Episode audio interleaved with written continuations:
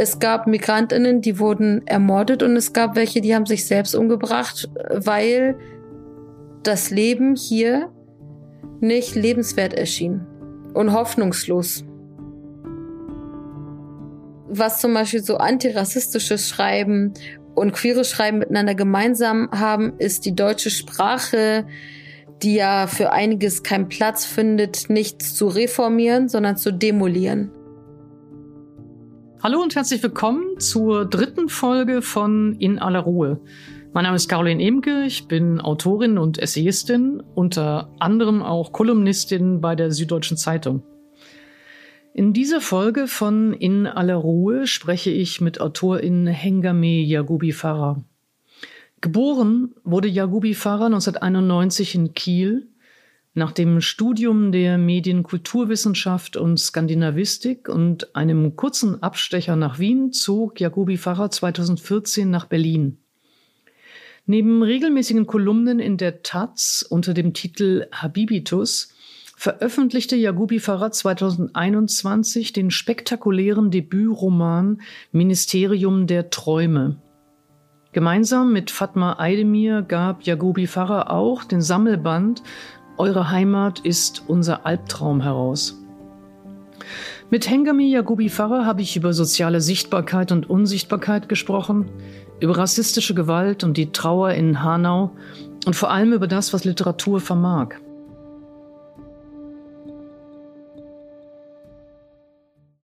Ja, herzlich willkommen, Hengame Yagubi Farah, in dieser äh, Gesprächsreihe in aller Ruhe. Ich freue mich sehr, dass Sie da sind.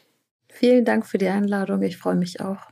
Ich möchte heute sprechen über Dichtung und Wahrheit postmigrantischer Lebenswirklichkeit in dieser Gesellschaft. Und anfangen möchte ich damit, wie es sich eigentlich anfühlt. Ähm, der schwarze amerikanische Komiker Burt Williams hat vor mehr als einem Jahrhundert einmal gesagt, It is no disgrace to be colored, but it is awfully inconvenient. Also es ist keine Schande, schwarz zu sein, aber enorm ungünstig oder unbequem oder unpraktisch. Wäre das auch eine triftig bittere Beschreibung für die Lebenswirklichkeit äh, von ja, Postmigranten, Migranten, Menschen mit Migrationsgeschichte in dieser Gesellschaft? Ich denke zum Teil schon, wobei ich schon stark unterscheiden würde zwischen der Realität von schwarzen Menschen und ja. Menschen, die nicht schwarz sind und einen Migrationshintergrund äh, in Anführungszeichen haben.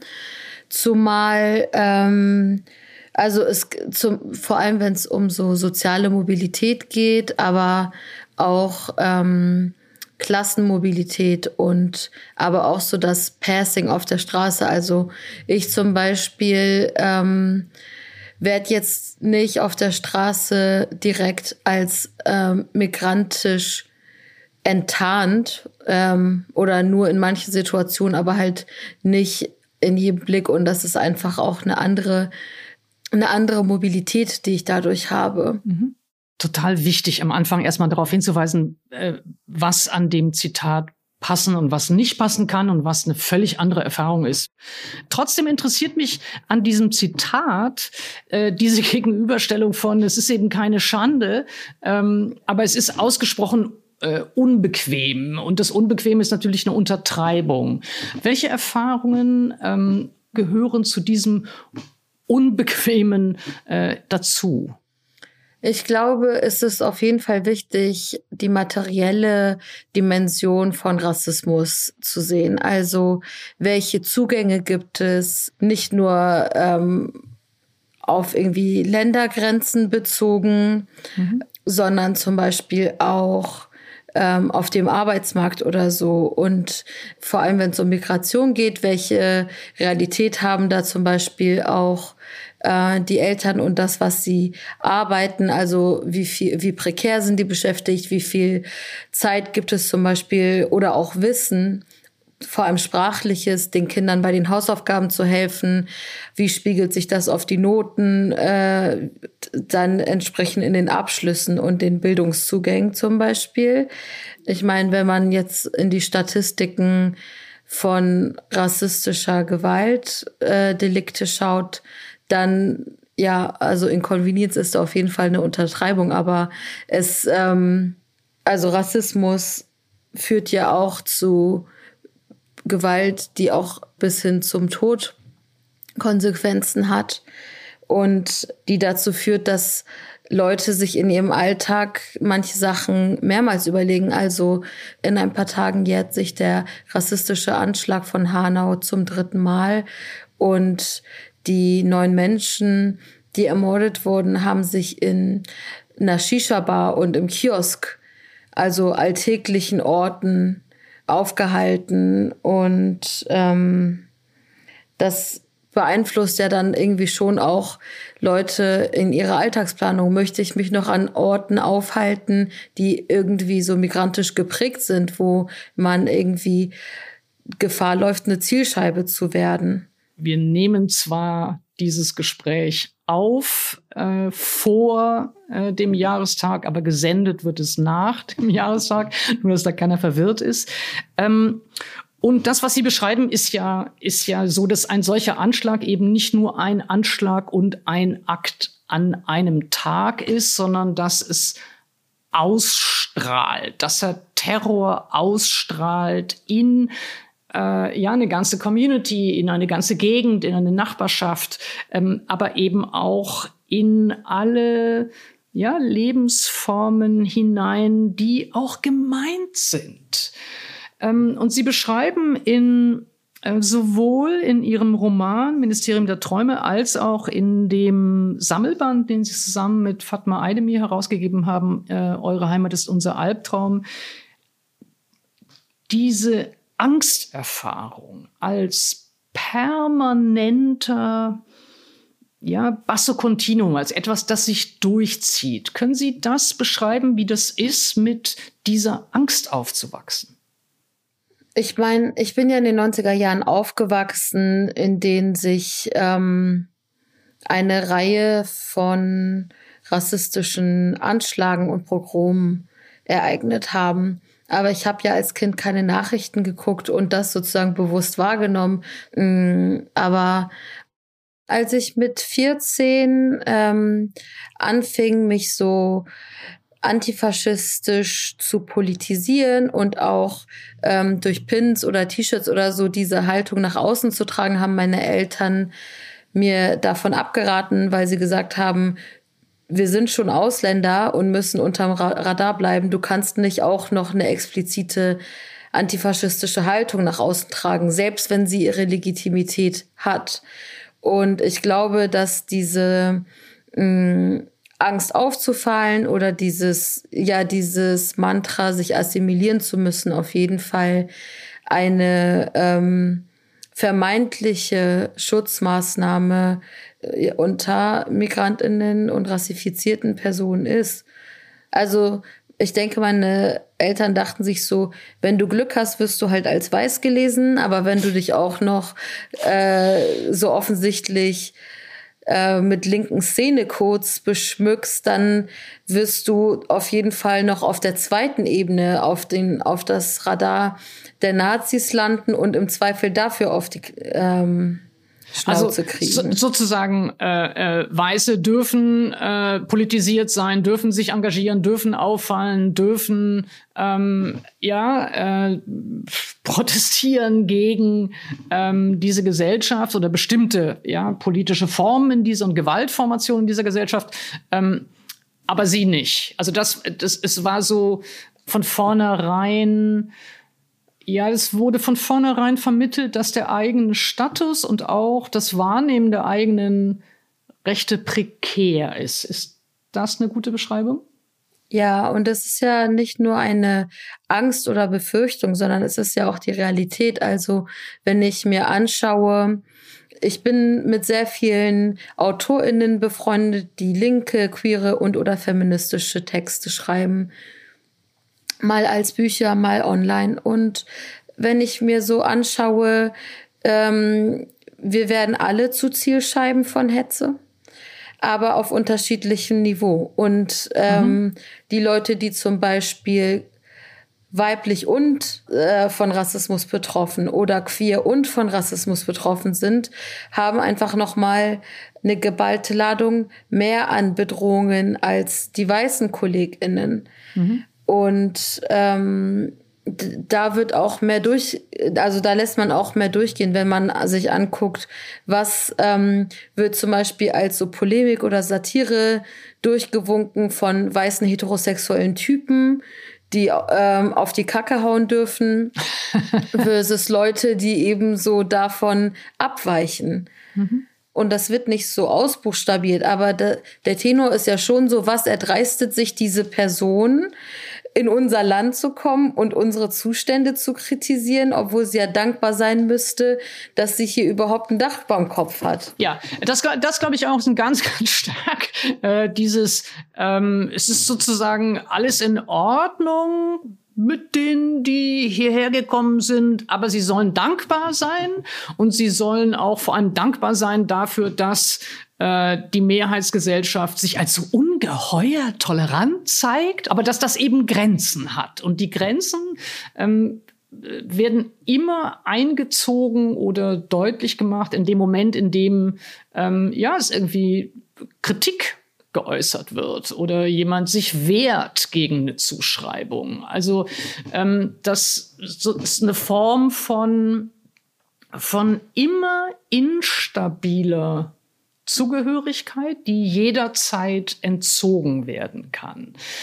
Ähm, und da würde mich interessieren, wie anders würden Sie selber beschreiben, haben dieses, diese Unsicherheit, diese Instabilität, dieses permanent auch in Frage gestellt werden, die Generation Ihrer Eltern und Ihre eigene Generation wahrgenommen? Ich denke, dass es da auf jeden Fall eine große Diskrepanz gibt. Und das bemerke ich nicht in erster Linie, wenn ich mich mit meinen Eltern unterhalte, mhm. sondern wenn ich mit älteren Migrantinnen konfrontiert bin. Beispielsweise, ähm, sie hatten ja den Essayband von Fatma Aydemir und mir mhm. herausgegeben. Ähm, Eure Heimat ist unser Albtraum erwähnt. Und als Fatma Aydemir und ich damit auf Lesereise gegangen sind, gab es im Publikum oft so eine Spaltung zu beobachten. Mhm. Einerseits Personen in unserem Alter, die ähm, überwiegend d'accord gingen mit ähm, unseren Positionen. Und dann gab es häufig ähm, ältere Migrantinnen eben der Generation unserer Eltern, die uns Vorwurf, äh, den Vorwurf machten, ja, nicht dankbar zu sein auf eine Art. Also, die waren, also mhm. eine Moderatorin hat zum Beispiel gesagt, dass sie, nachdem sie vom Schicksal von Murat Kurnas, der ja als Unschuldiger nach Guantanamo geschickt wurde, mhm. dass sie am Ende, weil er ja doch noch nach Deutschland konnte, Hoffnung bekommen hat durch diese Geschichte. Und ich dachte, also, wenn irgendwas, dann macht diese Geschichte mir nicht Hoffnung, sondern bereitet mir eher Unbehagen und zeigt ja, dass äh, selbst jemand, der hier lebt und irgendwie sich so an, äh, der eigentlich so teilhat an der Gesellschaft, immer wieder also dass er sich auf diese Sicherheit nicht verlassen kann und, und äh, dass wir so unterschiedlich auf diese Geschichte schauen, dass ich das eher als Beispiel dafür sehe, wie ähm, rassistisch die deutsche Gesellschaft ist und diese ältere Kollegin das als Beispiel dafür sieht, wie dankbar sie sein kann, hier zu leben, finde ich schon bemerkenswert. Ja, das ist ganz schön, weil das ist mir auch aufgefallen bei der Lektüre von ähm, dem Roman von Fatma Aydemir, Jin, äh, äh, ein wunderbarer Roman, der eben ähm, multiperspektivisch erzählt, in dem ganz viele verschiedene Figuren einer Familie äh, erzählen und sprechen mit jeweils ganz, ganz anderen Stimmen und ganz anderen auch Perspektiven auf diese Familie selber. Und ähm, das äh, für mich Berückende wirklich bei, der, bei dem Lesen von, von diesem Buch war diese generationellen Unterschiede. Also wie wahnsinnig unterschiedlich nicht nur die Perspektiven zwischen den Frauen und den Männern oder den eben Töchtern und Söhnen in dieser Familie, sondern zwischen den Frauen in den verschiedenen äh, Generationen sind. Und ähm, das, glaube ich, äh, trifft einen auch deswegen so, wenn man es liest, weil man äh, den Eindruck hat, dass so im ja im, im, im medialen Diskurs über ja eine, eine postmigrantische äh, Lebenswirklichkeit, das alles so zusammengeklumpt wird, als ob das einheitlich wäre, als ob es nicht eben eine unglaubliche Vielfalt gibt, die was mit Intersektionalität zu tun hat, mit unterschiedlichen sozialen Herkünften, aber eben auch mit diesen unterschiedlichen Generationen. Ja. Ähm, und da würde ich ganz gerne anschließen, wenn Sie vorhin gesagt haben, ja, Sie haben nicht Fernsehen geschaut, aber in den 90er Jahren aufzuwachsen hieß natürlich aufzuwachsen im Kontext äh, der rassistischen Anschläge, die es gegeben hat. Ähm, können Sie aus der heutigen Perspektive sagen, was diese Anschläge mit Ihren Eltern gemacht haben oder der Generation Ihrer Eltern? Sie haben auf jeden Fall die Illusion geweckt, dass ähm, wenn man sich irgendwie als Migrantinnen in dieser Gesellschaft genug Mühe gibt, um einen sozialen Aufstieg irgendwie zu erreichen, indem man viel arbeitet, indem man sich sozusagen nichts zu Schulden lassen kommt, ähm, dass man sich so in Sicherheit bringen kann, was natürlich ähm, nur bedingt möglich ist. Also ja, die Illusion ist, wurde zerbrochen dadurch. Die, die Illusion wurde zerstört durch die Anschläge. Nee, sie, sie hatten diese Illusion, weil sie eben dachten, wir wohnen ja nicht im Geflüchtetenheim, sondern ah. wenn wir daran ah. arbeiten, in, also zum Beispiel, wir haben ja gerade über Jins gesprochen und da mhm. gibt es ja auch die Figur Sefta, ähm, die erst in einem Wohnhaus gelebt hat, in der, in dem es diesen Anschlag gab, wo viele Migrantinnen gelebt haben und sie daraufhin, also in der nächsten Wohnung nur deutsche Namen außer ihrem eigenen auf der Klingel sieht und sich eben daraus, also sie zieht daraus den Schluss, hier sind wir sicherer, weil ah, okay. ein Haus voller Deutsche wird nicht angezündet. Okay, also es war die Illusion, dass man durch eigenes Zutun oder durch ja die Wahl des Wohnortes oder durch eine bestimmte Form von Anpassung ähm, geschützt sein könnte. Ja, genau. Also die, meine Eltern hatten diese Illusion oder haben sie größtenteils immer noch und ich zum Beispiel ähm, enttarne das schon als Illusion und weiß, dass es nicht damit nur was zu tun hat. Aber es ist eben, muss man auch da wirklich betonen, nicht nur eine Generation, äh, eine Generationsfrage, weil wenn ich mir anschaue, ähm, wie die unterschiedlichen politischen Haltungen von Kindern von Migrantinnen in meiner Generation sind, dann haben wir ja auch ein sehr weites politisches Spektrum, ne? Von CDU bis zur Linken oder kleineren Parteien wie die Urbane oder so sind ja überall Leute vertreten. Und selbst in der AfD gibt es, wenn auch in einer Kleinzahl, Menschen, die jüdisch oder rassifiziert sind.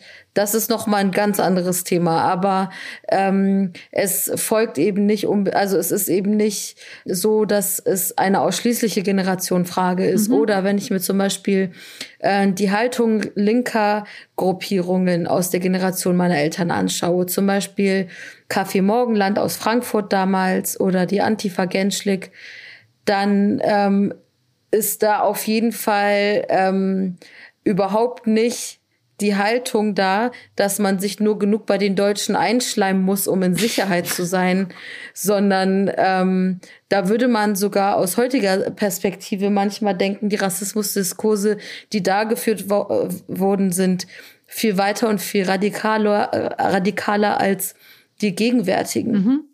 Ähm, es hat neulich äh, Juli C. in einem Interview mit der neuen Züricher Zeitung den Satz gesagt, mindestens ein Jahrzehnt hatte man nach der Wiedervereinigung den Eindruck, alles wendet sich zum Besseren. Wir lebten am Ende der Geschichte. Was für ein Wir ist das denn in dem Satz? Ich glaube, also es ist vor allen Dingen ein weißes und westdeutsches Wir. Ich glaube, dass also auch die Weißen in Ostdeutschland also nicht unbedingt das Gefühl hatten, jetzt wird's besser. Äh, aber vor allen Dingen war es keine Feierlichkeit für die rassifizierten Menschen, die in Deutschland gelebt haben.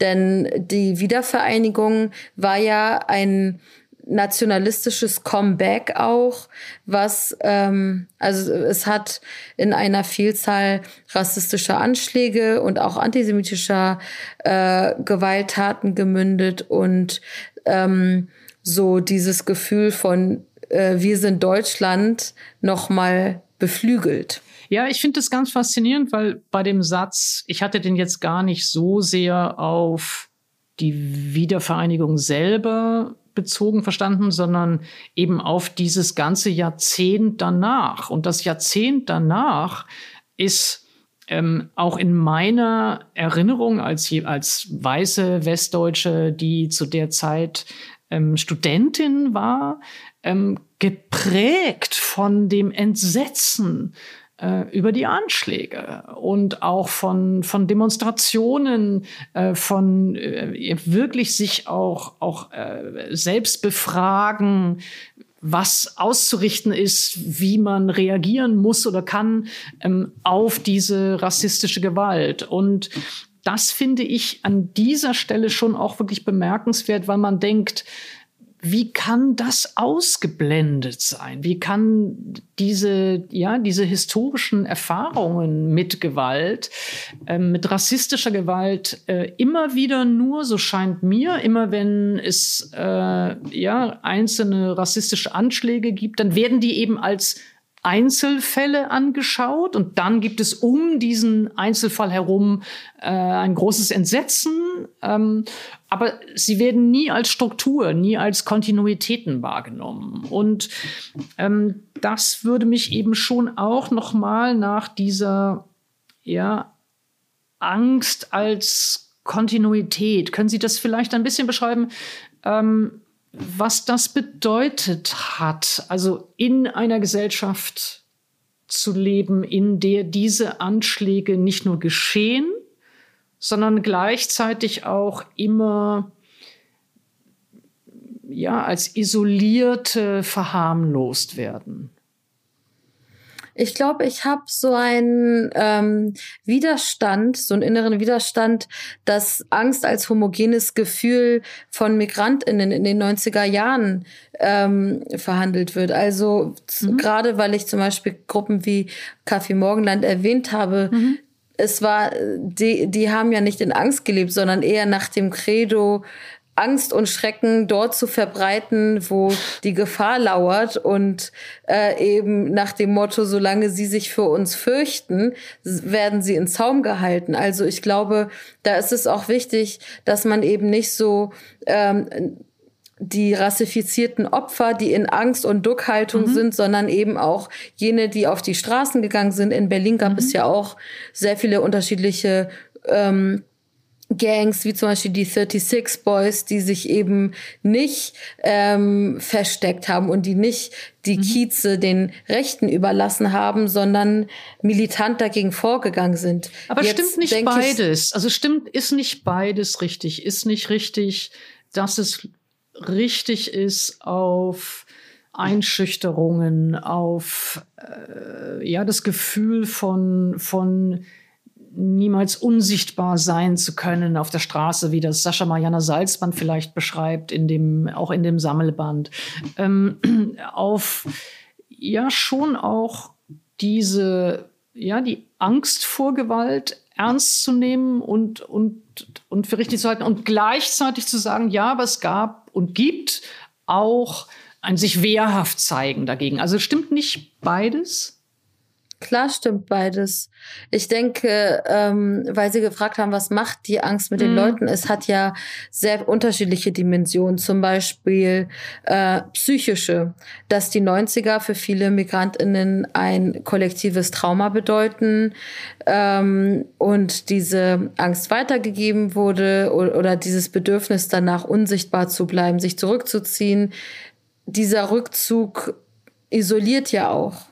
Mhm. Und ähm, es führt ja auch dazu, dass, also so, wenn wir jetzt ähm, weitergehen und über so die Folgen von sowas wie Stress und Depression und sowas sprechen, dann schlägt sich das ja auch auf den Körper aus. Das bleibt ja nicht nur im Kopf.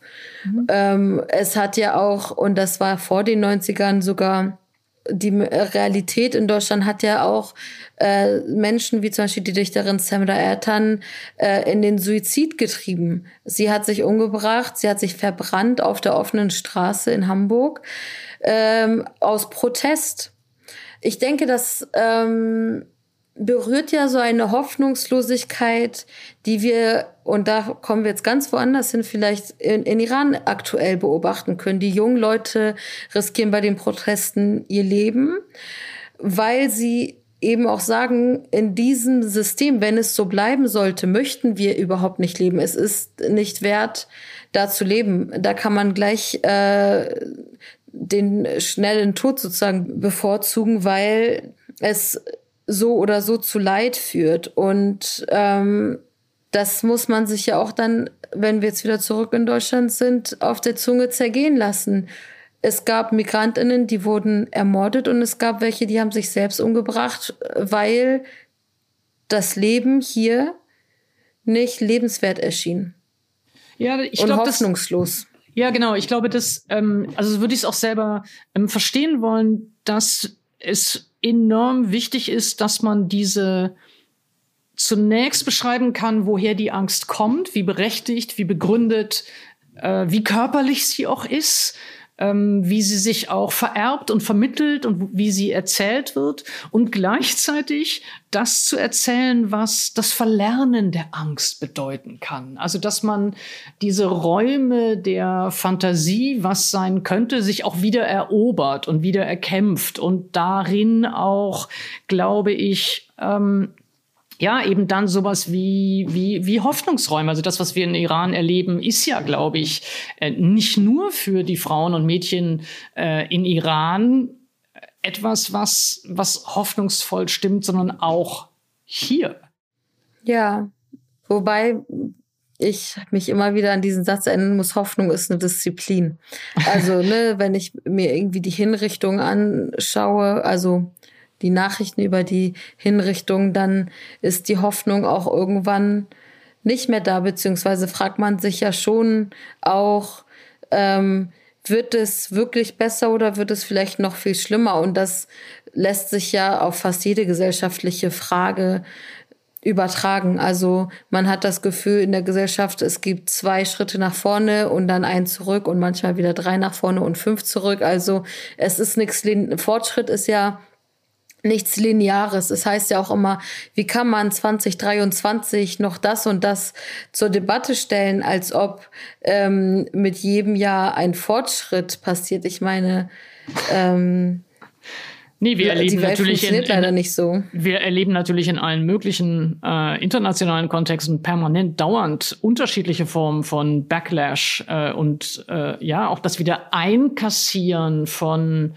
Bürgerrechten äh, oder Menschenrechten, die schon mal erstritten worden waren. Ähm, äh, ich würde ganz gerne nochmal nachfragen bei Hoffnung ist eine Disziplin ähm, im Sinne von Hoffnung ist Arbeit oder im Sinne von Hoffnung fällt einem auch wirklich schwer im Angesicht von ja solchen solchen Zuständen wie im Moment in Iran. Es ist meiner Meinung nach beides, weil es erfordert auch viel sich zureden in Momenten der Aussichtslosigkeit, doch nicht den Mut aufzugeben und doch ähm, nicht komplett ins Fatalistische zu kippen. Mhm. Ja, und manchmal erscheint es einen fast schon naiv, wenn man hoffnungsvoll ist. Mhm.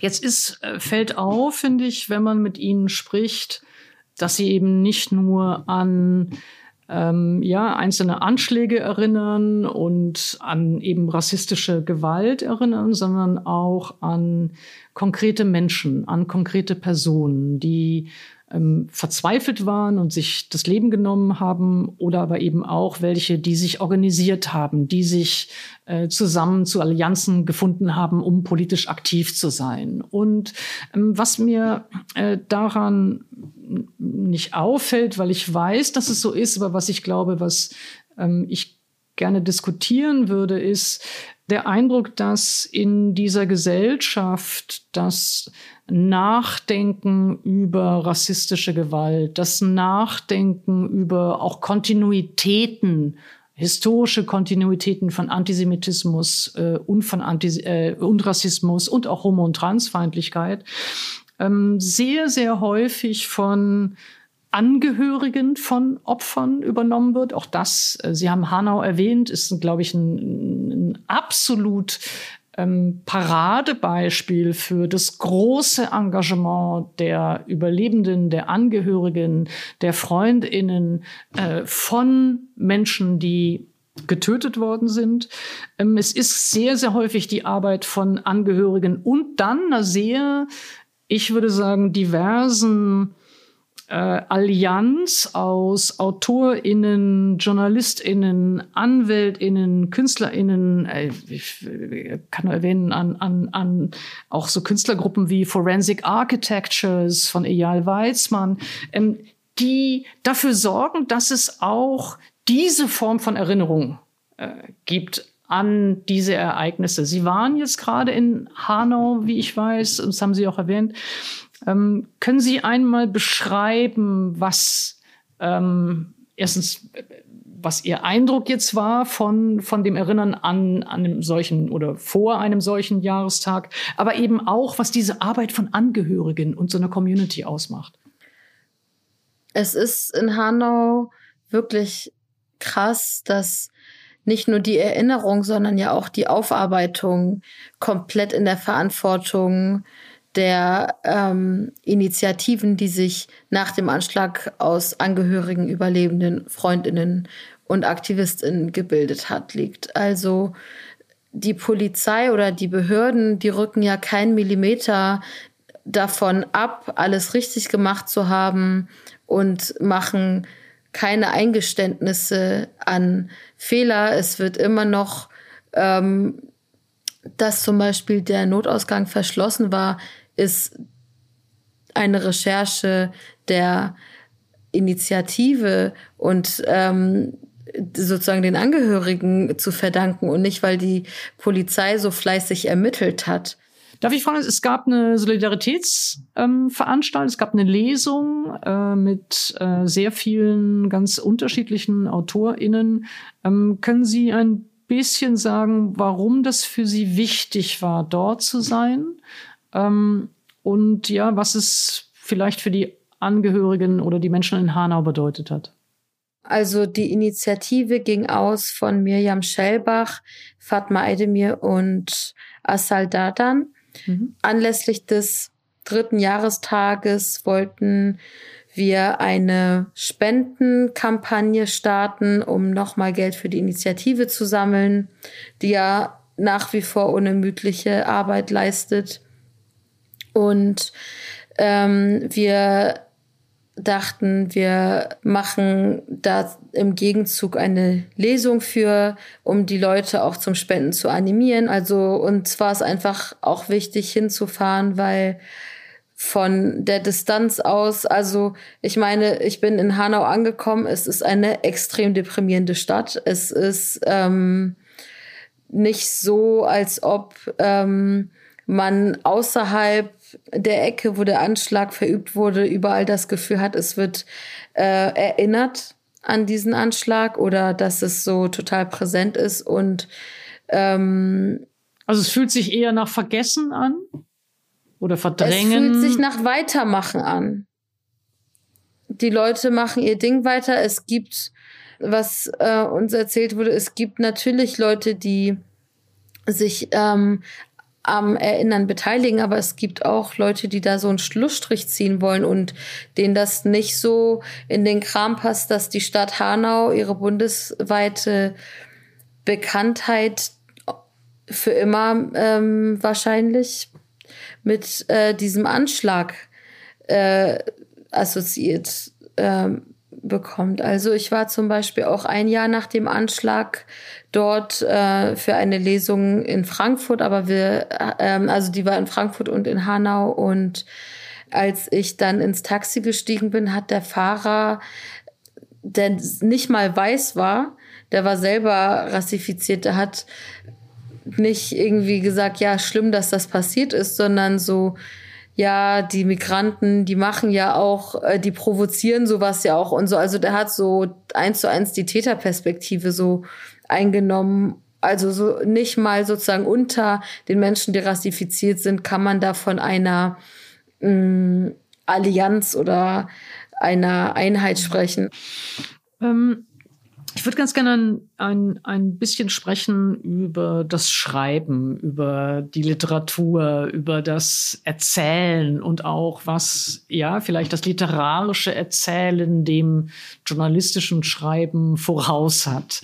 Ähm, es gibt eine ganze Generation von Autorinnen, ich würde auch sagen zum Teil Freundinnen, äh, die zurzeit oder in den letzten Jahren mindestens mich enorm beeindruckt haben.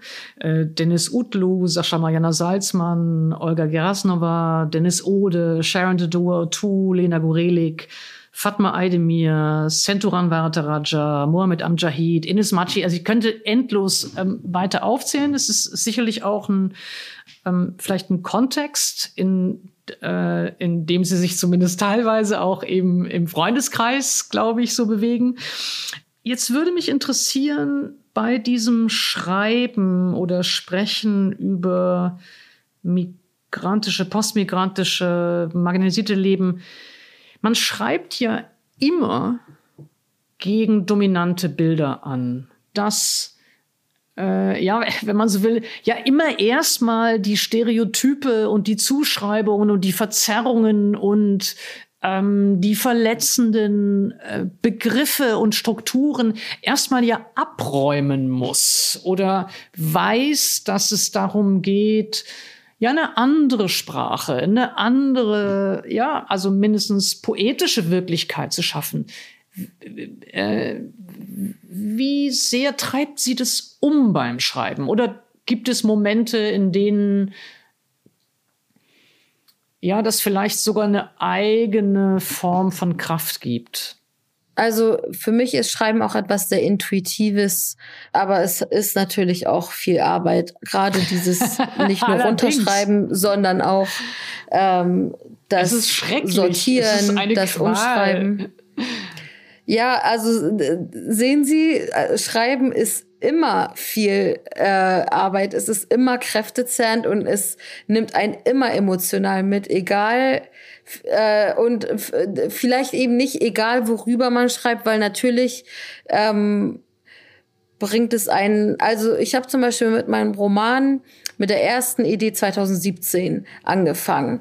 Mhm. So, dann gab's 2018 die ersten rechten Bedrohungen, ähm, die über ein paar Kommentare oder so hinausgingen, mhm. sondern etwas ja existenzieller wurden, bis ich dann 2019 auch ganz konkret zum Beispiel vom NSU 2.0 die erste Bedrohung hatte, weswegen ich auch damals umziehen musste, weil meine Adresse ähm, die trotz äh, also trotz Melderegistersperre äh, dort vorlag.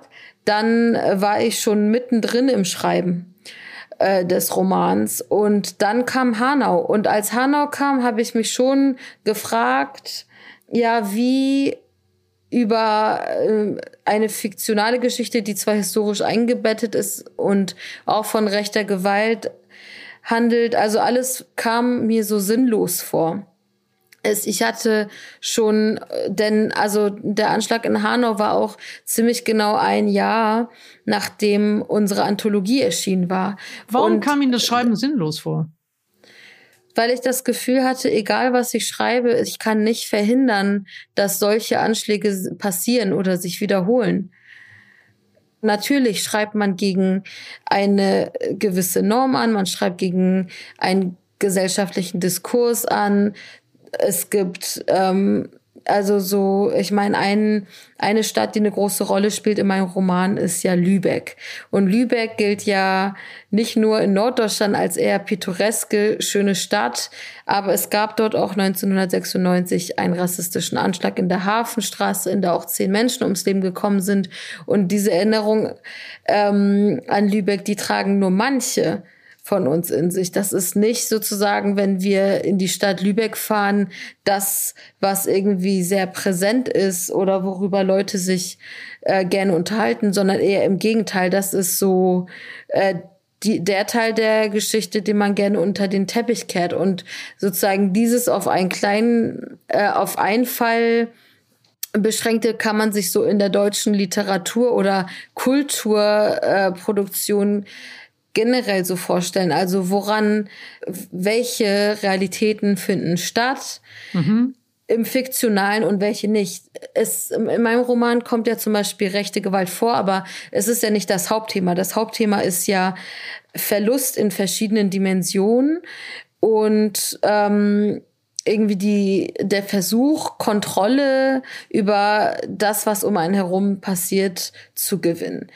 Und ja, es ist auch eine andere, also wenn ich das so sagen darf, als Le äh, begeisterte Leserin dieses Romans, äh, es ist eine Erzählung über Verlust, es ist eine Erzählung über ja auch das Weiterreichen von Traumatisierung. Ähm, aber es ist ja auch ein, ein, ein Entwurf für andere Vorstellungen von Familie, andere Vorstellungen von, von Nähe, andere Vorstellungen von queerer Freundschaft ist schon fast zu wenig, äh, von, von wirklich einer Form von Zugehörigkeit die sich über ja, queere Formen von Nähe und, und Zuneigung vermittelt. Also das kommt ja auch drin vor, aber äh, das erkläre ich äh, äh, einer Autorin, was ich in ihrem Roman gelesen habe, ist ja auch idiotisch, aber ähm, also für mich zumindest gehörte das ganz stark dazu. Das war tatsächlich nicht nur etwas, was dazugehörte, sondern das, was der Ursprungsgedanke war. Also es mhm. sollte eigentlich um eine ältere Lesbe gehen, die keine Kinder haben will und durch einen Umstand doch in die Rolle kommt, ähm, das Sorgerecht für ein Kind zu übernehmen. Mhm. Mhm. Und dass so dieses Queer Aging dem Coming of Age gegenübergestellt wird. Und diese ähm, historische Dimension, äh, wo auch die rechte Gewalt sozusagen mit reingeht, das kam erst beim Schreiben. Das war gar nicht so der Ursprungsgedanke, sondern als ich mich dann eben so damit beschäftigt habe, okay, wie ist diese Figur denn aufgewachsen? In welchem Kontext? Was ist popkulturell, aber auch politisch in der Zeit passiert? Und das hat dann die Figur so ähm, zum ähm, ja dreidimensionaler gemacht, denke ich, oder mhm. so greifbarer. Mhm. Ähm, ich würde ganz gerne auch noch weiterfragen über das, über das Schreiben. Und Sie haben eben gesagt, dass ähm, das ja ein Schreiben ist, äh, das zunächst mal weiß, dass die Figuren, äh, die einem vertraut sind, die Lebenswirklichkeit, die einem vertraut sind, die Geschichten, die einem vertraut sind, die Erfahrungen, die einem vertraut sind, auch die, auch, auch jetzt die popkulturellen Referenzen, die einem vertraut sind, ähm, weitestgehend ähm, herausgehalten werden aus, aus, aus der Literatur, die so, ja, also mindestens populär ist oder mainstreamhaft ist oder sich verkauft oder bekannt ist.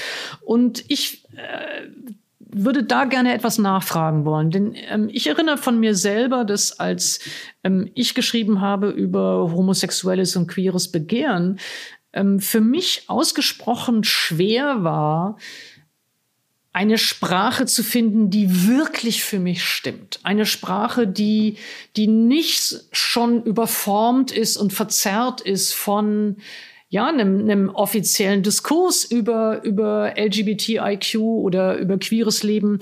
Ähm, es war eine ganz ähm, permanentes Suchen nach anderen Formen meine eigene mein eigenes Begehren, meine eigene Lust, meine eigene Subjektivität zu beschreiben ähm, und letztlich auch für mich die Sehnsucht, einen Text zu schreiben, den es für mich nicht gab, als ich Teenagerin war. Würden Sie sagen, dass das für Sie auch ähnlich ist, dass es darum geht, auch Texte zu schreiben, die es für Sie nicht gab, als Sie aufgewachsen sind? Mm, nicht in erster Linie. Also es hatte, ich hatte zum Beispiel bei meinem Essay in Eure Heimat ist unser Albtraum viel mehr so dieses Bedürfnis.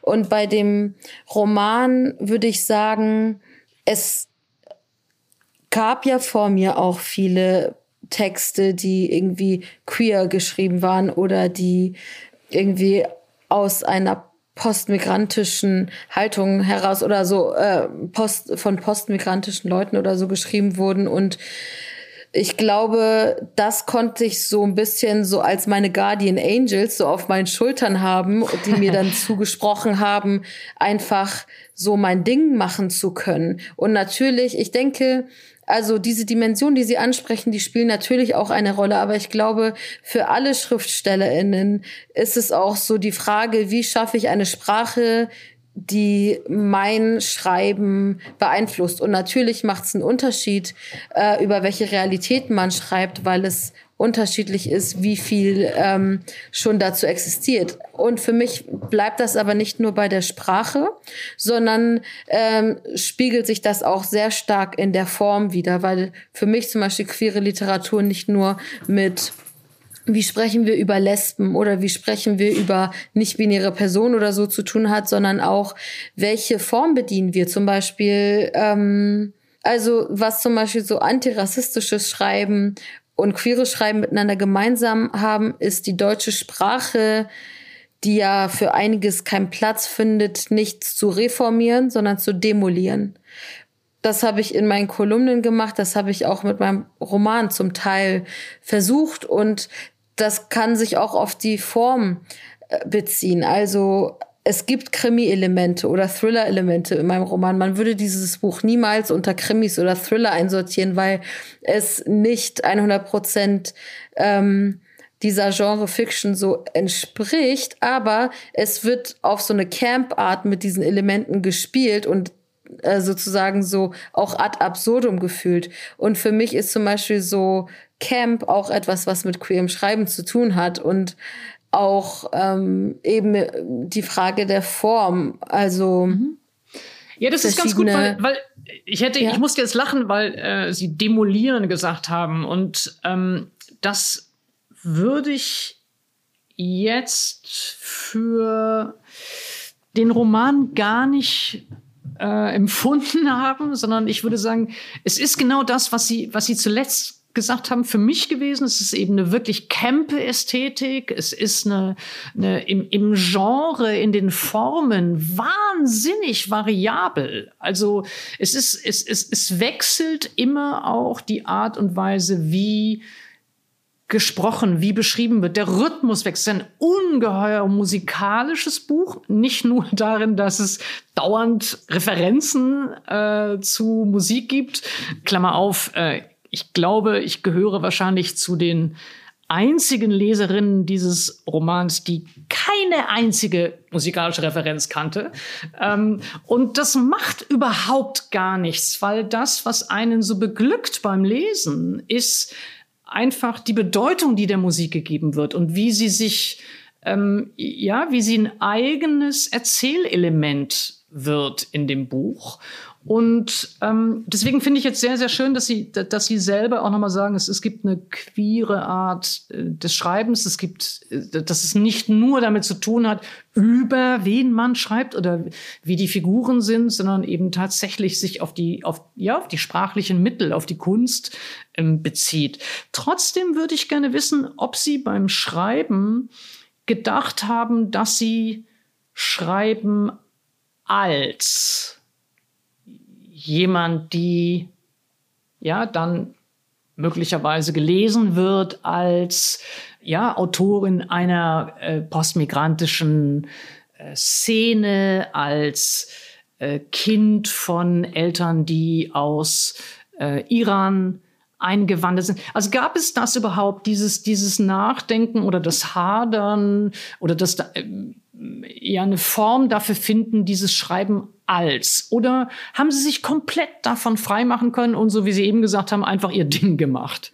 Eher letzteres. Also bei mir war eher so die Frage, schreiben als eine Person, die vor allem für Kolumnen bekannt ist und die jetzt ähm, mit einem Debütroman zeigen kann, geht das Schreiben über ein paar mhm. Punchlines hinaus? Ist da irgendwie schriftstellerisches Talent vorhanden oder nicht? Bleibt es an der Polemik kleben? Und da musste ich eben schon einige Erwartungshaltungen, weil ich auch so dachte, es ist mein erster Roman. Leute werden vielleicht enttäuscht sein, dass es kein Comedy-Roman ist oder sowas. Und ähm, dann dachte ich so, nee, ich möchte da die Geschichte erzählen, die mir als dringlich erscheint und auf die ich Lust habe, die Fragestellungen oder Fragen aufwirft, die mich interessieren und nicht das, was ich vermute, was sich vielleicht besser verkauft oder so, weil ich nicht daran glaube, dass mit dieser Herangehensweise gute Literatur entsteht. Mhm. Und ähm, das Schreiben für, hat das eine Rolle gespielt, das Nachdenken? Ähm, für wen ich schreibe. Also äh, gibt jetzt eine Reihe von, von, von Büchern von anderen AutorInnen, ähm, wo ich sofort, also ich mindestens nur jetzt als Leserin denken würde, ja, das hat eine ganz große Bedeutung für äh, äh, bestimmte Personen. Ähm, mm. Hat das für Sie eine Rolle gespielt? Ich habe nicht an eine Zielgruppe gedacht, weil ich glaube, so zielgruppenorientiertes Schreiben ist auch eher so ein Sachbuchding und nicht so sehr Belletristik. Ich dachte so, ich schreibe für ich schreibe die Geschichte, die ich schreiben möchte und ich stelle mir als Publikum meine Freundinnen vor, mhm. die einige Referenzen, die, die oder die sehr viele Referenzen verstehen. Ich ähm, habe aber, also ich habe natürlich gehofft, dass queere Personen zum Beispiel meinem Roman was abgewinnen können und mhm. den nicht lesen und denken, boah, der ist eigentlich für Heteros geschrieben und überhaupt gar nicht für uns. Das wäre, glaube ich, so das Schlimmste, was ich an Feedback hätte bekommen können. Und ähm, aber ich, aber du, sie können ja nicht wirklich sagen, ich schreibe jetzt für queere Leute, weil ich meine, sie sind queer, ich bin queer und sie konnten mit keiner einzigen der musikalischen Referenzen, obwohl das ja generationsmäßig viel näher an ihn als an mir liegt, an ähm, mhm. was anfangen. Aber das war ja auch nicht der entscheidende Punkt. Nee, genau. Also ich, äh, ich glaube auch, meine musikalischen Referenzen gehen dann eben auch an anderen Queeren vorbei.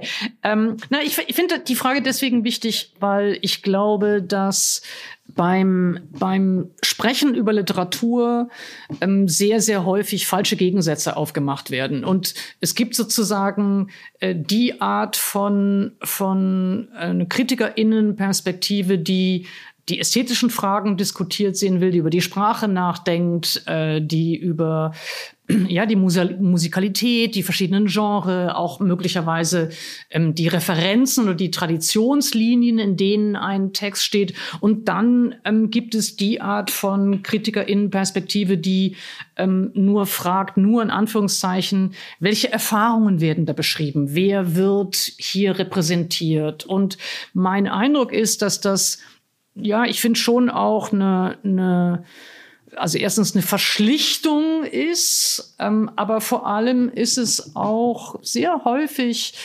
wird damit ähm, postmigrantischen AutorInnen entzogen im Grunde genommen, dass sie einen eigenen künstlerischen, ästhetischen Anspruch haben. Und deswegen finde ich wichtig, dass man beides doch nicht gegeneinander ausspielt, sondern beides diskutieren kann. Die Frage, welche Art von, von Realität, welche Art von sozialer Realität, welche Art von politischer Realität, von auch, ja, auch einer psychischen, affektiven Realität wird in einem Text besch beschrieben und hat darin auch eine Bedeutung, ja, für die AutorInnen selbst und für die LeserInnen, aber gleichzeitig auch die Frage stellen kann, mit welchen ästhetischen Mitteln wird da gearbeitet, in welcher Sprache wird da gearbeitet. Können Sie sagen, was es für, ja, vielleicht Ängste beim Schreiben gab oder Sorgen beim Schreiben gab? Gab es Sorgen darüber, ob es zu präzis, zu vielschichtig auch erzählt wird und es möglicherweise ähm, in einem nicht wohlgesonnenen politischen Diskurs ähm, sofort wiederverwendet wird für ja eine rassistische Diskussion? Es gab so einen Erzählstrang, den ich am Ende rausgenommen habe. Da ging es um die Transidentität der Figur Parvin. Aber nicht, weil ich dachte, das ist zu viel inhaltliche Diskussion, sondern weil ich so auf der narrativen Ebene das Gefühl hatte, wir, da passiert jetzt schon eine Menge und ähm, der rote Faden wird dadurch vielleicht zu sehr unterbrochen. Also es ist angedeutet, aber eben nicht komplett erzählt.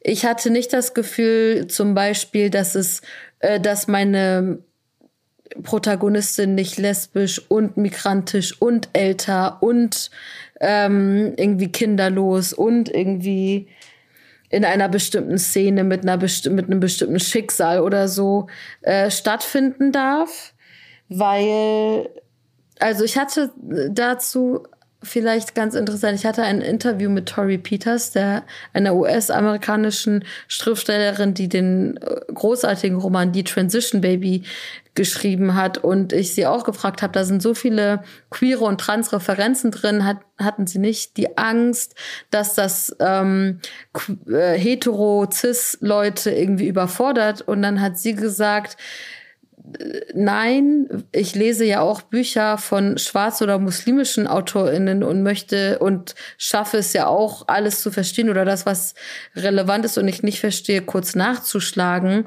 weil es ja auch fatal wäre, wenn Schriftstellerinnen sagen würden, das hier wäre jetzt der beste Roman, den ich schreiben könnte, aber ich werde jetzt nur 80 Prozent davon reinnehmen, weil irgendein Idiot es lesen und nicht verstehen könnte eine sehr, sehr, ich würde sagen, tiefenscharfe Beschreibung ist übrigens auch etwas, was ich beim, beim Lesen von Fatma Aydemirs äh, Gin auch mich gefragt habe, ob es da ja, ob es eine Hemmschwelle gibt, sozusagen, äh, die Figuren in dieser, in dieser ganzen Tiefe und auch in der ganzen Ambivalenz ähm, zu beschreiben, ohne Angst zu haben, dass sie sofort missgedeutet werden. Ähm, das hatten Sie also, haben Sie sich selbst aberzogen? Wäre das, wär das richtig? Ja, ich glaube, ich habe so eine krasse Abneigung dagegen, ähm, dass marginalisierte äh, Figuren immer so moralisch einwandfrei erzählt werden in so Netflix-Serien oder so, wo dann irgendwie, dann ähm, ist es irgendwie eine intersektional diskriminierte Person und dann gibt's so ein Obstacle wie ein Outing oder so und alle um sie rum sind total verständnisvoll und die Eltern packen sofort ähm, eine Regenbogenflagge auf den Rasen vor dem Haus und ich denke so, in welcher Welt ist das so? Also natürlich gibt es auch Eltern, Eltern, die ihre Kinder unterstützen, wenn sie sich outen. Aber ich finde es nicht besonders interessant, wenn man alle Geschichten so darauf, ähm, also so ein bisschen zu utopisch oder so könnte die Welt auch sein, erzählt. Und ähm, aber auch, dass Figuren, egal wie sie irgendwie positioniert sind, nicht immer coole Sachen machen. Also äh, die Protagonistin bei mir ist ja in ihren, in einigen ihrer Handlungen auch über, also überaus fragwürdig, wenn sie ihre eigene Nichte entführt und schlagen lässt, also beispielsweise. Oder ähm, also ich finde. Die mm, Ambivalenz das Wichtige. Die Ambivalenz ist wichtig, ja. Und was um so rassistische Diskussion oder Instrumentalisierung daraus angeht, wenn Rassistinnen dieses Buch lesen und instrumentalisieren wollten, müssten sie ja auch anerkennen, äh, in welchem Kontext, und zwar im rassistischen Land, die Geschichte stattfindet. Also man kann ja nicht mhm. nur das eine rausnehmen und das andere total ignorieren. Mhm. Ähm, eine äh, der Dinge, die wir ähm, noch nicht angesprochen haben, aber die natürlich zu der Frage des Schreibens und des queeren Schreibens gehört, ist die Frage äh, des Genderns, äh, die Frage, in welcher Art und Weise werden ja die Vielfalt der Geschlechter auch in der Sprache abgebildet. Ähm, das ist, zieht sich durch das ganze Buch hindurch. Ähm, sie verstehen sich selbst als nicht binär. Können Sie einmal sagen, warum diese sprachliche Anerkennung und die sprachliche Genauigkeit so wichtig ist? Also die Tatsache, dass es mehr als zwei Geschlechter gibt, ist halt älter als Sprache oder die Sprache, die wir sprechen. Und ähm, wie wichtig es zum Beispiel ist, dass Frauen in der Sprache abgebildet sind und man nicht nur vom generischen Maskulinum spricht, haben wir ja jetzt schon seit vielen Jahren bis zum Umfallen gehört und dasselbe trifft ja auch auf nicht-binäre Personen zu und ähm, schafft ja auch Möglichkeiten, also auch für, also auch Identifikationsmöglichkeiten für Menschen zum Beispiel, die jetzt nicht unbedingt Anschluss an eine queere Szene haben. Und ich ähm, fand, also viele Leute streiten ja auch darüber, ist das nicht etwas, was eher zum journalistischen Schreiben gehört oder und nicht so sehr in die Literatur, aber ich hätte jetzt ehrlich gesagt gar nicht argumentieren können, warum meine Figur, die ja inmitten der queeren Szene auch lebt und also auch in der queeren Kneipe zum Beispiel arbeitet, im generischen Maskulinum spricht, das hätte überhaupt gar nicht zur Figur gepasst. Mhm. Hätte ich jetzt ein Buch aus der Perspektive eines misogynen Cis-Manns geschrieben, hätte der mit großer Wahrscheinlichkeit nicht gegendert, aber ähm, das muss ich, glaube ich, nicht erklären, warum. Nee, also das eine ist, ist sozusagen jetzt an der, in der, in, aus der Logik der Figur heraus zu beschreiben. Mich würde jetzt ähm, trotzdem, wenn ich darf, auch interessieren, wie es für Sie selber bedeutsam ist. Also wie Sie angesprochen werden, wie über Sie gesprochen wird, mit welchen Pronomen gesprochen wird. Warum ist diese Sprachpolitik so bedeutsam für die Anerkennung oder das Empfinden der Anerkennung? Naja, wenn ich immer weiblich angesprochen werde, dann ähm, spiegelt es halt nicht wieder, wer ich bin. Und gerade als nicht-binäre Person ist es ja nicht so, dass es so dieses eine nicht-binäre Aussehen gibt und man schon am Aussehen ablesen kann, wer man ist oder nicht. Und gleichzeitig denke ich, dass ich nicht zu viel Zeit in so Debatten um Sprachpolitik äh, oder so verschwenden möchte. Also mhm. gerade für Transpersonen oder in Debatten um Transidentitäten kratzt es sehr oft an so einer sehr liberalen Oberfläche, die sich aber nicht in materiellen Kämpfen widerspiegelt, wenn wir zum Beispiel überlegen, ähm, das Selbstbestimmungsgesetz, was gerade diskutiert wird und für viele Trans- und Interpersonen sehr wichtig ist, wird trotzdem nicht ein großes Problem abdecken und zwar ähm, das Thema Gesundheitsvorsorge oder eben also ich sehe fast jeden Tag von irgendeiner anderen Person ein Crowdfunding auf meiner Instagram-Seite um Kosten für geschlechtsangleichende Operationen zu sammeln. Und wenn wir, und es sind ja auch oft andere queere und Transpersonen, die diese Crowdfunding supporten. Also wenn wir mal darüber nachdenken, wie viel Geld die trans- und queere Community in den letzten zwei Jahrzehnten darin verloren hat, diese Gelder zu sammeln, die auch von der Krankenkasse hätten übernommen werden können, wäre, ähm, hätte man vielleicht sehr viel mehr Geld gehabt, was man hätte spenden können, um queere Räume und Jugendzentren und Clubs und Kneipen oder ähm, Verlage und sowas zu gründen. Und das ist halt eine ähm, materielle Realität, die mir oft dazu kurz kommt. Also natürlich, also oder auch wenn es ähm, um so diese Toilettendebatte geht, da geht's ja ähm, nicht nur darum, wer wird anerkannt in welcher Toilette, sondern was bedeutet es denn, wenn man in der Öffentlichkeit nicht, ohne sich in Gefahr zu begeben, auf die Toilette gehen kann dass man sich nicht so sehr von seinem Zuhause entfernt oder weniger rausgeht und aus dem öffentlichen ähm, Leben verschwindet. Also sich zurückziehen muss und ähm, nicht so sichtbar ist. Oder seinen Alltag nicht so machen kann. Ähm, ich glaube, bei der, bei der Toilettendebatte, schon mal das Wort, ja, Toilettendebatte. Also es, es geht eben gar nicht nur um die Toiletten, sondern es geht genau, wie Sie jetzt eben gesagt haben, ob man äh, ob man permanent Angst haben muss, ob man sich bewegen kann, ob man ähm, ja in Räume eingelassen wird oder nicht eingelassen wird.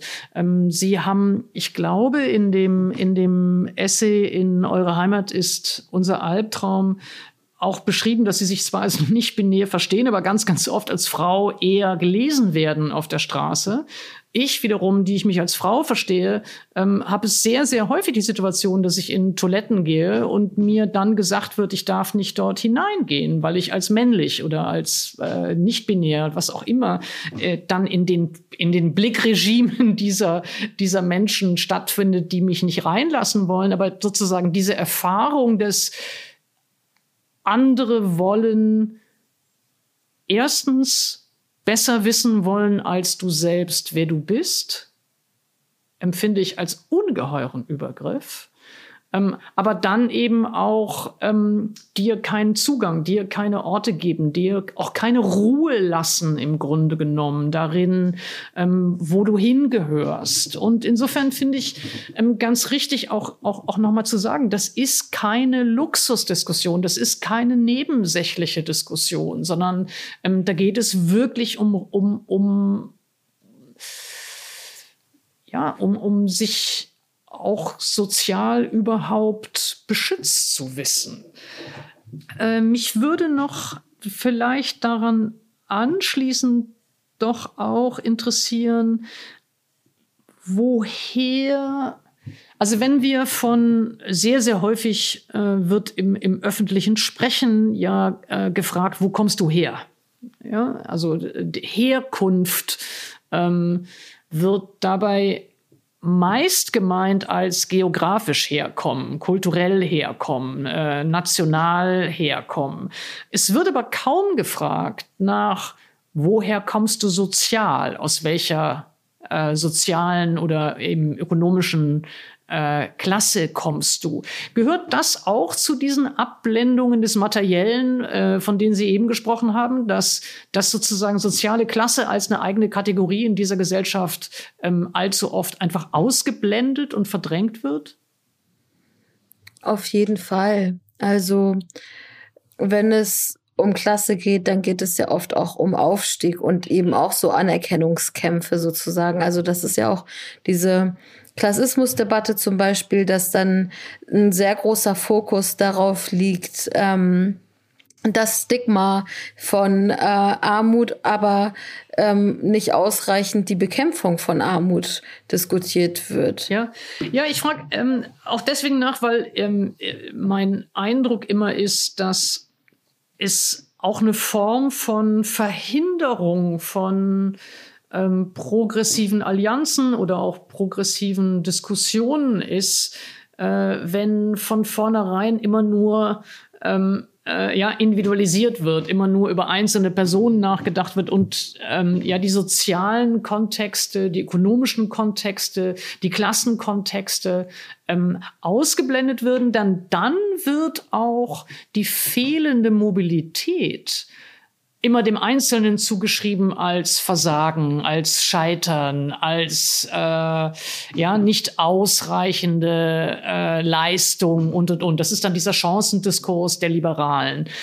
Dagegen ähm, würde ich äh, gerne eben nachfragen, wie stark das bei Ihrem Schreiben auch eine Ambition ist, auch eine wirkliche schreiberische Ambition, darauf wieder stärker einen Fokus zu legen? Ich glaube, ich schreibe es mir nicht so auf die Fahne. Also so, mhm. ich bin Kommunistin und ähm, ich weiß aber nicht, ob ich jetzt sagen würde, das ist so sehr etwas, was, also so natürlich spielt es eine Rolle in meinem Schreiben, aber es, ich würde sagen, es ist nicht so, dass ich so diese Boxen ankreuze, das haben wir jetzt drin, das haben wir jetzt drin. Nein. Also natürlich nee, nee. geht es mir nicht so nur darum, irgendwie so ein bürgerliches Milieu anzusprechen. Also zum Beispiel ein Feedback, was ich mit meinem Roman, äh, zu meinem Roman bekommen habe, war von jüngeren Leuten, aber auch Leuten, die nicht studiert haben, dass ihnen am Buch gefallen hat, dass die Figuren so reden, wie man so spricht und dass genau, es jetzt nicht so jetzt genau hochgestochen ist. Ja. Und dass es eben ähm, nicht so ist, dass ich denke, mh, hm, die einzige Möglichkeit, mein Intellekt unter Beweis zu stellen, ist, indem ich möglichst verschwurbelte Texte schreibe.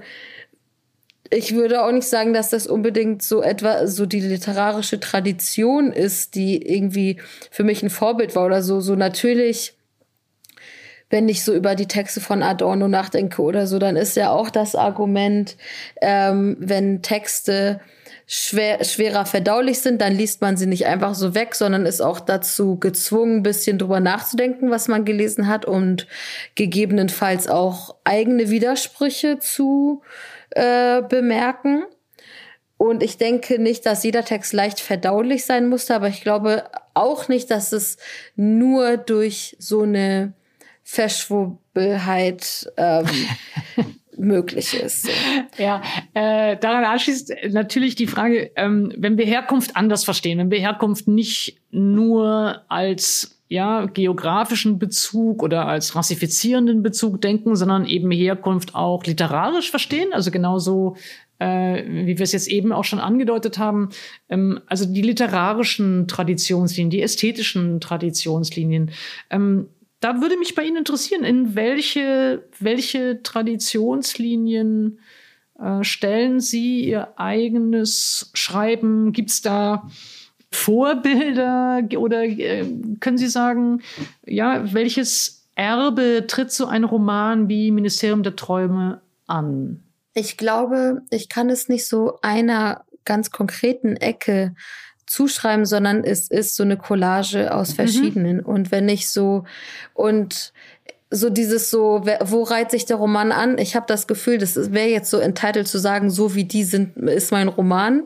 Äh, da bin ich, glaube ich, zu humble für, zu aber ich kann ja mal sagen, wer mich äh, beeinflusst und beeindruckt ja. hat. Und ja. da fällt mir als allererstes ähm, Joanne Nestle ein. Das ist eine jüdische, US-amerikanische lesbische Autorin. Da fällt mir Roxanne Gay ein, es fällt mir Leslie Feinberg ein. Ich denke an ähm, Kathy Ecker, ich denke an Susan Sontag, aber ich denke auch an Fatma Eldemir oder Sascha Salzmann. Also es ist mhm. so sehr unterschiedlich. Ja, das finde ich ganz schön, weil also auch ich würde sagen, ich bin ja auch von jüngeren AutorInnen beeinflusst. Also man denkt sozusagen Traditionslinien natürlich oft nach, in Anführungsstrichen, oben, ja, oder zur älteren Generation. Ähm, aber ich kann sie genauso gut nach äh, eben in die nächste Generation denken und, und, und schauen, wie die mich inspiriert haben. Also Sascha Marianne Salzmann ist sicherlich genauso eine Autorin. Centuran Varataraja ist, ist, ist äh, ein, ein solcher Autor für mich. Ähm, und ich trotzdem würde ich auch für mich sagen, ich würde vielleicht nicht in ja, also sich selbst ins Verhältnis setzen wollen zu, zu solchen äh, Heroen, ja, der, der, der, der eigenen Lektüregeschichte. Und trotzdem würde ich aber sagen, ich könnte aber genau benennen, welche AutorInnen für mich etwas getan haben oder über Fragen nachgedacht haben oder Formen gefunden haben, äh, von denen ich auch sagen würde, das sind die Aufgaben, die ich mir auch stelle. Also äh, mhm. Toni Morrison würde ich beispielsweise sagen, für die Frage, wie sich Gewalterfahrung einschreiben in Körper, wie sie weitergereicht werden. Daniel Mendelssohn über die Frage, wie sich promiskes queeres Leben beschreiben lässt. Ähm, können Sie das auch sagen? Also welche Motive mhm. oder, oder welche Fragestellungen hat es für Sie gegeben, die, die, die für Sie so, so wichtig waren, dass Sie auch damit hadern oder sie verhandeln wollen in Ihren Texten? Mhm. Da würde ich zum Beispiel sagen, Carmen Maria Machado, wenn es darum geht, Genrebending zu machen und in der Erzählweise nicht äh, nur bei einem Genre zu bleiben, sondern sich so allen Mitteln, die irgendwie Sinn machen, be mhm. zu bedienen. Fatma Aydemir darin, ja, so gerade so dieses mit Ellbogen ein Vorbild zu schaffen wie eine wütende weibliche Figur, die nicht moralisch einwandfrei ist und auch anecken kann und auch weit von einem selber entfernt sein kann, trotz möglicher Gemeinsamkeiten, wie das aussehen kann und wie sie klingen kann. Ähm, Joan Nestle, wenn es darum geht, äh, lesbisches Begehren ähm, in Sprache zu setzen. Kathy Ecker, ehrlich gesagt, wenn es darum geht, Geschichten ad absurdum zu führen und ähm, bestimmte Formalien zu kennen, aber nicht ernst zu nehmen. Roxanne Gay, wenn es darum geht, ehrlich zu schreiben und ähm, keinen Bogen um, um unangenehmere Themen zu machen. Großartig. Das ist ein wunderschönes, ja, Referenzsystem ist eine wunderschöne, glaube ich, auch literarische Reise, die, die äh, das bei mir auslöst, das mich hineindenken in diese jeweiligen Bezüge. Ähm, zum Abschluss würde ich ganz gerne fragen, etwas, das ich ähm, alle frage, mit denen ich in diesem kleinen Podcast spreche, nämlich ob es ein Buch oder einen Film oder eine Serie oder eine, eine Musik gibt, ähm, die Sie zuletzt berührt oder beeindruckt äh, äh haben, die Sie empfehlen möchten weil Sie vorhin über Late to the Party gesprochen haben. Ich habe letzten Monat zum ersten Mal den Film Bound von den Wachowski-Schwestern gesehen ja. und fand den richtig, richtig nice. Ähm, irgendwie auch so schade, dass er so untergegangen ist. Ja. Also den empfehlen wir einfach als Fundstück sozusagen, als, als verspätetes Fundstück Bound äh, von den Wachowski-Schwestern. Ganz, ganz herzlichen Dank, Hengame Yagobi Farah. Sehr gerne. Vielen Dank für die Einladung. Das war Hengame Yagubi Farah. Und das war die dritte Folge von In aller Ruhe, ein Podcast der Süddeutschen Zeitung und mir, Caroline Emke. Wenn Sie mehr zu Hengame Yagubi Farah erfahren wollen, dann schauen Sie auf sz.de-emke-podcast. Dort finden Sie auch noch weitere Infos zu dem Filmtipp. Außerdem gibt es da alle Infos und Folgen dieses Podcasts in aller Ruhe. Wenn Ihnen das Gespräch gefallen hat oder wenn Sie Kritik haben, dann schreiben Sie uns. Wir freuen uns immer über eine Nachricht an podcast.sz.de. Und, wenn Sie mögen, empfehlen Sie uns weiter an Ihre Freundinnen und Bekannten. Sie können den Podcast übrigens auch in Ihrer Podcast-App bewerten. Dann können andere ihn leichter finden. Die nächste Folge kommt am 25. März, wie gewohnt in Ihrer Podcast-App und auf sz.de emke-podcast. Da spreche ich dann mit dem Präsidenten des Umweltbundesamtes, Dirk Messner, über die Klimakrise.